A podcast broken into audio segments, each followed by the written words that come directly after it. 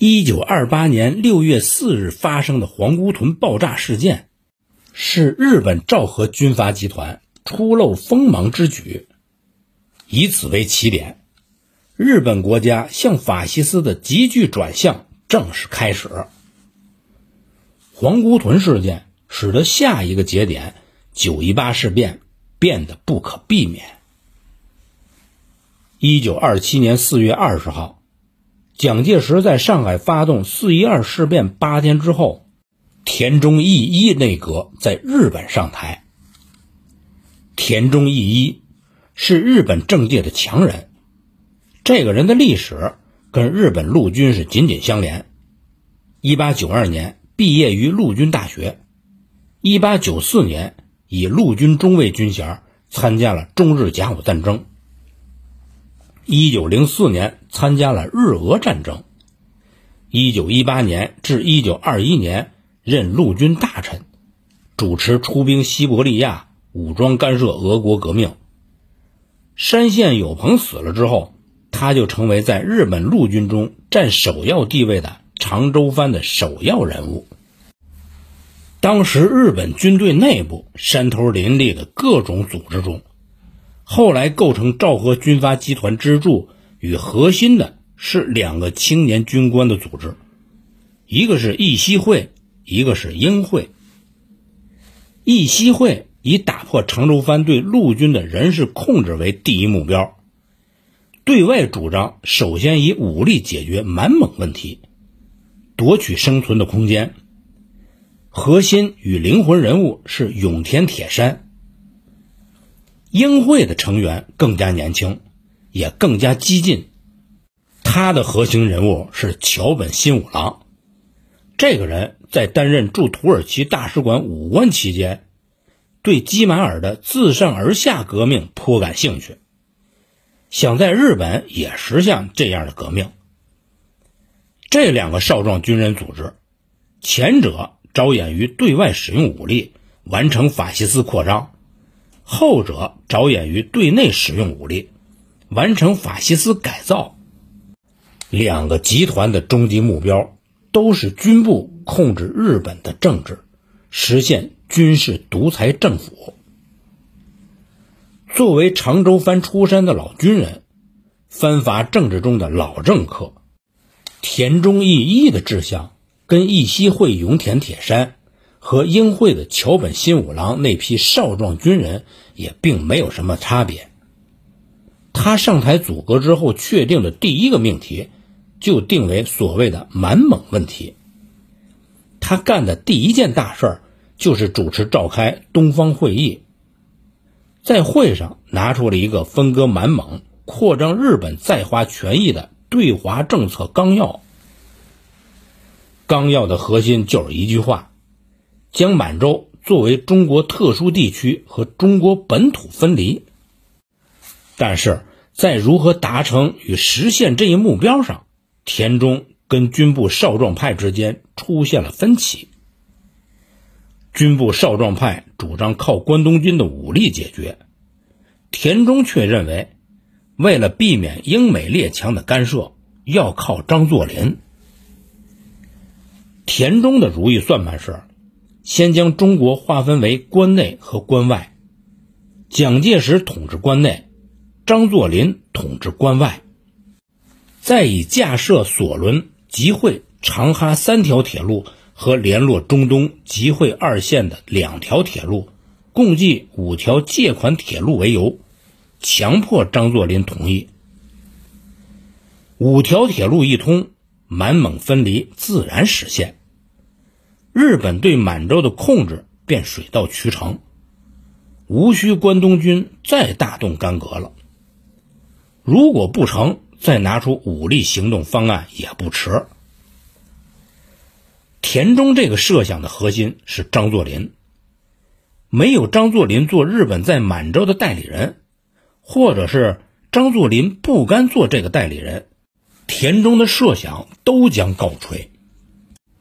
他却自信有不告吹的把握，因为田中跟张作霖的关系友情很深。一九零四年日俄战争期间，马贼张作霖被日军以俄国间谍的罪名捕获了。当时日本参谋本部有个情报官叫井户川陈三，这个人在战争中率领挺进队潜入到了俄军的后方，又是切断俄军与后方的联络线，又是爆破铁路，又是袭击俄军的弹药库，在战争中立了大功。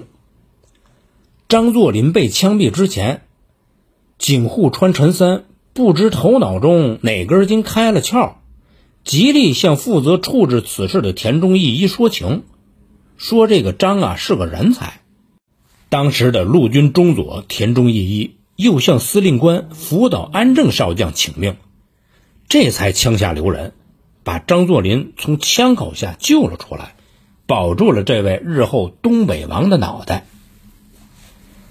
二十多年之后，田中跟张作霖两个人，一人成为日本的首相，另一个人成为中国的东北王，两个人结成了生死之交。田中绝不白救命，从日本人枪口下逃命的张作霖，深知他这个东北王一天也离不开日本的武力支持。一九二二年第一次直奉战争。奉军的作战计划多半是出自日本人之手。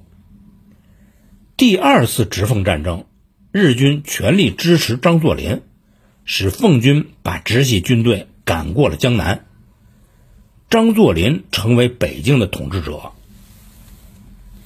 一九二五年十一月，郭松龄倒戈，率军是直扑沈阳。当时东北军的精锐几乎都掌握在郭松龄的手里。如果无日本方面紧急调遣驻朝鲜龙山的军队直插沈阳增援，恐怕张作霖早就死无葬身之地了。所以说，田中说张作霖如我弟弟，他不相信张作霖会不答应他的条件。他估计对了，五条铁路线条件是异常的苛刻。连张作霖的参谋长杨宇霆也发牢骚说：“这日本人啊，也太那个了，到别人的地方架设借款铁路，还要百分之十八的利息。”杨宇霆没有说出来的是，沿线权益尽为日本人所得，日本的势力将沿着铁路线在东北像蛛网一样铺开。张作霖也是爱东北、爱国家的人。他也不想让日本人的势力在东北无限制的扩展，但是他更爱张家。在国事家事不可两全的那个晚上，张作霖是愁肠万端，忧心如焚，几近心力衰竭。为了这五条铁路线，一晚上，这位也算叱咤风云的人物，竟老去了十岁。第二天出现在日本人面前的张大帅。是一个完全垮掉的人，他语无伦次，目光游移，躲躲闪闪，又含含糊糊，但最终还是全部同意了田中的条件。日本人也知道，不战而屈人之兵乃兵法之最高境界。田中以为靠自己的策略运用，令他达到了这个境界。满铁总裁深本条太郎。在北京回东北的火车上，是一边喝啤酒，一边满面春风的坦然说：“这等于购得了满洲，所以不必用武力来解决了。”他们都高兴的早了。中国还有一句老话，叫“螳螂捕蝉，黄雀在后”。田中首相身后的那只黄雀，就是关东军高级参谋。河本大作。二十世纪八十年代，在日本发现了河本大作的口述笔记，写在粗糙的陆军省格纸上，颇似当年事情闹大之后的交代材料。河本说：“一九二六年的三月，我上任关东军高级参谋，来到满洲的时候，满洲已经不是从前的满洲了。”当时的总领事吉田茂到张作霖那里去谈判。如果谈到对对方不利的事儿，张作霖便推说牙齿疼而溜掉，因此未解决的问题堆积如山。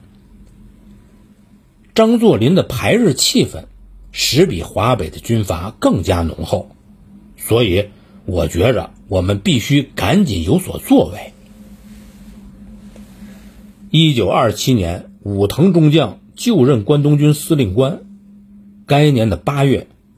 出席东方会议的武藤司令官主张说：“满洲问题非以武力不能解决，武力解决成为国家的方针。”在此以前，即1925年的12月，发生郭松龄事件的时候，张作霖因为失去讨伐的自信，而甚至于想亡命到日本。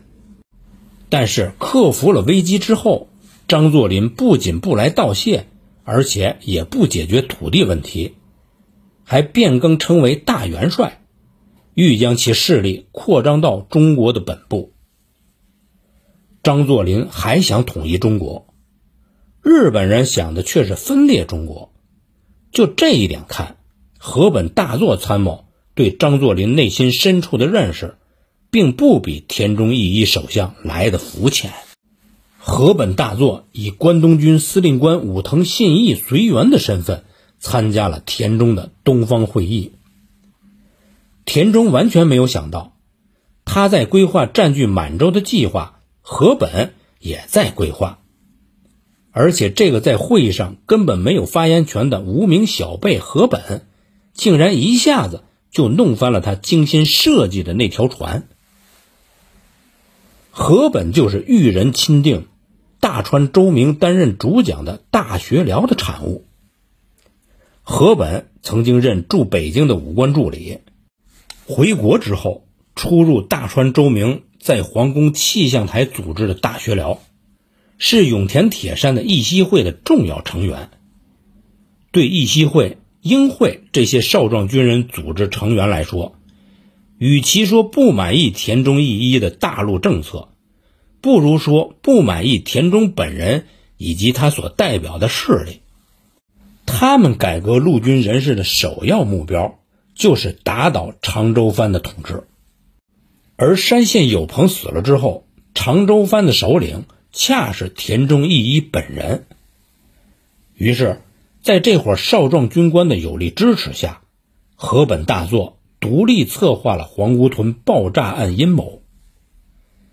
这些日本少壮军官要以炸死张作霖为契机，使东北陷入全面的混乱，从而关东军可以以收拾局面为借口，一举夺占全东北。田中要玩傀儡游戏，把张作霖作为手中的傀儡。河本等少壮军官收拾田中的办法，就是把他手中的傀儡砸碎。让他的把戏玩不成。虽然并非仅仅河本一人，关东军的秦真次少将、土肥原贤二中佐等人也想采取类似的行动，但是河本根本就看不上他们，觉得他们不过是在玩纸上的游戏。在这伙少壮军官的支持下，河本大作独立策划了黄姑屯的阴谋。以炸死张作霖为契机，使东北陷入全面的混乱。关东军借收拾局面之机，一举夺占全东北。河本在交代材料里说：“中国军队是头目与喽啰的关系，只要干掉头目，其喽啰便会四散。结论是，我们唯有采取埋葬张作霖的手段。”我们同时得出结论：要实行这个计划，唯有满铁线和京凤线的交叉要点才安全。但满铁线在京凤线上，因此要在不破坏满铁线的范围内行事，实在是很不容易。于是，我们装设了三个脱线器，万一失败了，就要令它脱线，以便用拔刀队来解决。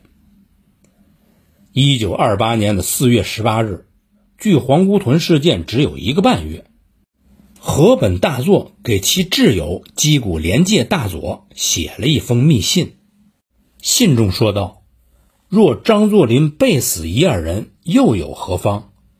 此次定要将他干掉，即使因此获救革职，也在所不惜。”在所不惜的河本为炸死张作霖准备了二百公斤的烈性炸药，其策划是精心的。我们德系张作霖要于六月一日从北京回来，所乘火车应该于二日晚上到达我们的预定地点。为该班火车在北京、天津间开得很快，在天津、锦州间降了速度。而且在锦州停了半天左右，所以比预定时间还要慢，迟至四日上午五时二十三分才抵达该地点。我们躲在监视偷货物的监视塔里头，用电钮点火药。张作霖乘坐的蔚蓝色的钢铁车，这个颜色的车辆晚间是很难认得出来的，因此。我们在交叉地点临时装上了电灯，但张作霖的火车怎么也不来，所以有些人甚至欲离开监视塔。张作霖的车子终于来了，慢了一秒钟，我们点着了预备的火药，随即点了其他的火药，一下子炸到了张作霖的车辆。一九二八年六月四日，一个迫使东方政治急剧转向的日子。沈阳城外黄姑屯方向一声巨响，黑烟飞扬到了两百米的上空。张作霖乘坐的蔚蓝色钢铁列车被炸成了两截。虽然东北军方面立即封锁了消息，密不发丧，但是田中一一首相听到了这个消息之后。流着眼泪写信给满铁总裁山本条太郎，一切都完了。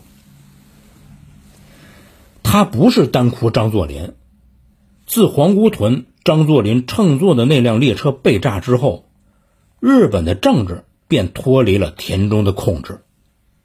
田中还想做最后的挣扎，收拾这些打乱自己全盘计划的无法无天的少壮军官。但是军部坚决反对，他自己的政党政友会也不支持，不处理。天皇裕仁又传过话来，说首相说话前后矛盾，解决满洲问题一会儿说不用武力，一会儿又说要用武力，所以不愿意同他再见面了。河本大作的一包炸药要了田中义一老朋友的命，也使田中本人。成了风箱里的老鼠。田中后来大骂河本大作，真是混蛋，简直不懂为父母者之心。从历史的角度上看，田中等老派藩阀政治人物对夺战的理解与运用，远比河本大作等义熙会、英会少壮军官老辣深沉。但是日本军部这台战车。已经由一批更加年轻、更加野蛮的军官操纵。田中金星策划的不战而屈人之兵的谋略，随着黄姑屯爆炸那股冲天的黑烟化成齑粉。河本大作也骂了田中，田中义一出卖了军部。这日本也有冤假错案。田中当年参加甲午战争侵略中国的时候，河本还在穿开裆裤呢。田中的意欲征服中国，必先征服满蒙；意欲征服世界，必先征服中国，更成为日本军部后来实行侵略的战略步骤。无怪乎有人说，田中义一是日军中的施里芬，何来出卖之说呢？刚才说的那施里芬呢，是德国的陆军元帅，是德国卓越的天才战略家，闪电战计划的初步提出者，使得德军在一战前期迅速攻入法国。说田中这样的人出卖军部，确实是欲加之罪，何患无辞了。田中虽然不是傻瓜，但真正的底案他至死不知，那就是天皇裕仁早已定下了用少壮军官替换长州藩军官的决心。一生从事侵略扩张的田中义一，突然之间变成了一件老旧过时的工具，孤家寡人，只有灰溜溜的下台。皇姑屯事件不单单炸死了一个张作霖，或整掉了一个田中义一，以一个幕僚军官策划一起国际阴谋事件，并导致内阁下台为契机，昭和军阀集团。在日本政坛正式登台现身。观察日本这部法西斯战争机器，一定要注意那些一个又一个越过上级军官挑起战事的陆军参谋。河本大作、板垣征四郎、土肥原贤二、石原莞尔、石正信、赖岛龙三等，都是这样的人物。而石原莞尔、石正信、赖岛龙三这三个人，甚至被称为昭和三参谋。在日本，只有在陆军大学毕业才有资格当参谋，所以参谋在日本陆军中被看作是精英中的精英。日本陆军大学创立于1883年，以普鲁士军事参谋教育制度为蓝本。自成立那一天起，就在为侵略战争做准备。从1883年到第二次世界大战结束的1945年，六十三年时间，三千四百八十五名军官从这里毕业。这批人成为日本发动侵略战争的中坚和骨干。每年毕业生以成绩排序，前六名为优等生。能够得到在天皇面前宣读论文的荣誉，并能获得天皇亲授的军刀一把，因此这六个人又称为军刀组。在日本陆军中，牛皮很大，必受重用。这些从陆军大学毕业后首先担任参谋，继而又担任高级参谋的军官，能量之大。超过了其他所有军队中的参谋。一九四八年，东京国际军事法庭审判的二十八名日本甲级战犯中，做过陆军参谋的就有十五名。被判处绞刑的七人中，除了前首相广田弘毅是文官之外，东条英机、板垣征四郎、土肥原贤二、松井石根。木村兵太郎、武藤章六人都是清一色的陆军参谋出身，主导日本军国主义的昭和军阀集团，主要就由这些个陆军大学毕业的参谋们组成。日本政治中和军事中一再出现的以下克上的现象，也是这些参谋们首先开启的磨平。这是日本军国主义政治中十分独特、至今未被人们研究透彻的现象。日本军部左右日本政治，就是自皇姑屯爆炸案开始。这一事件就成为日本政治向法西斯政治演化的里程碑。下一个事件的发生已经是必然的了，只不过是时间早晚的问题。三年之后。他果然来了，那就是震惊中外的九一八事变。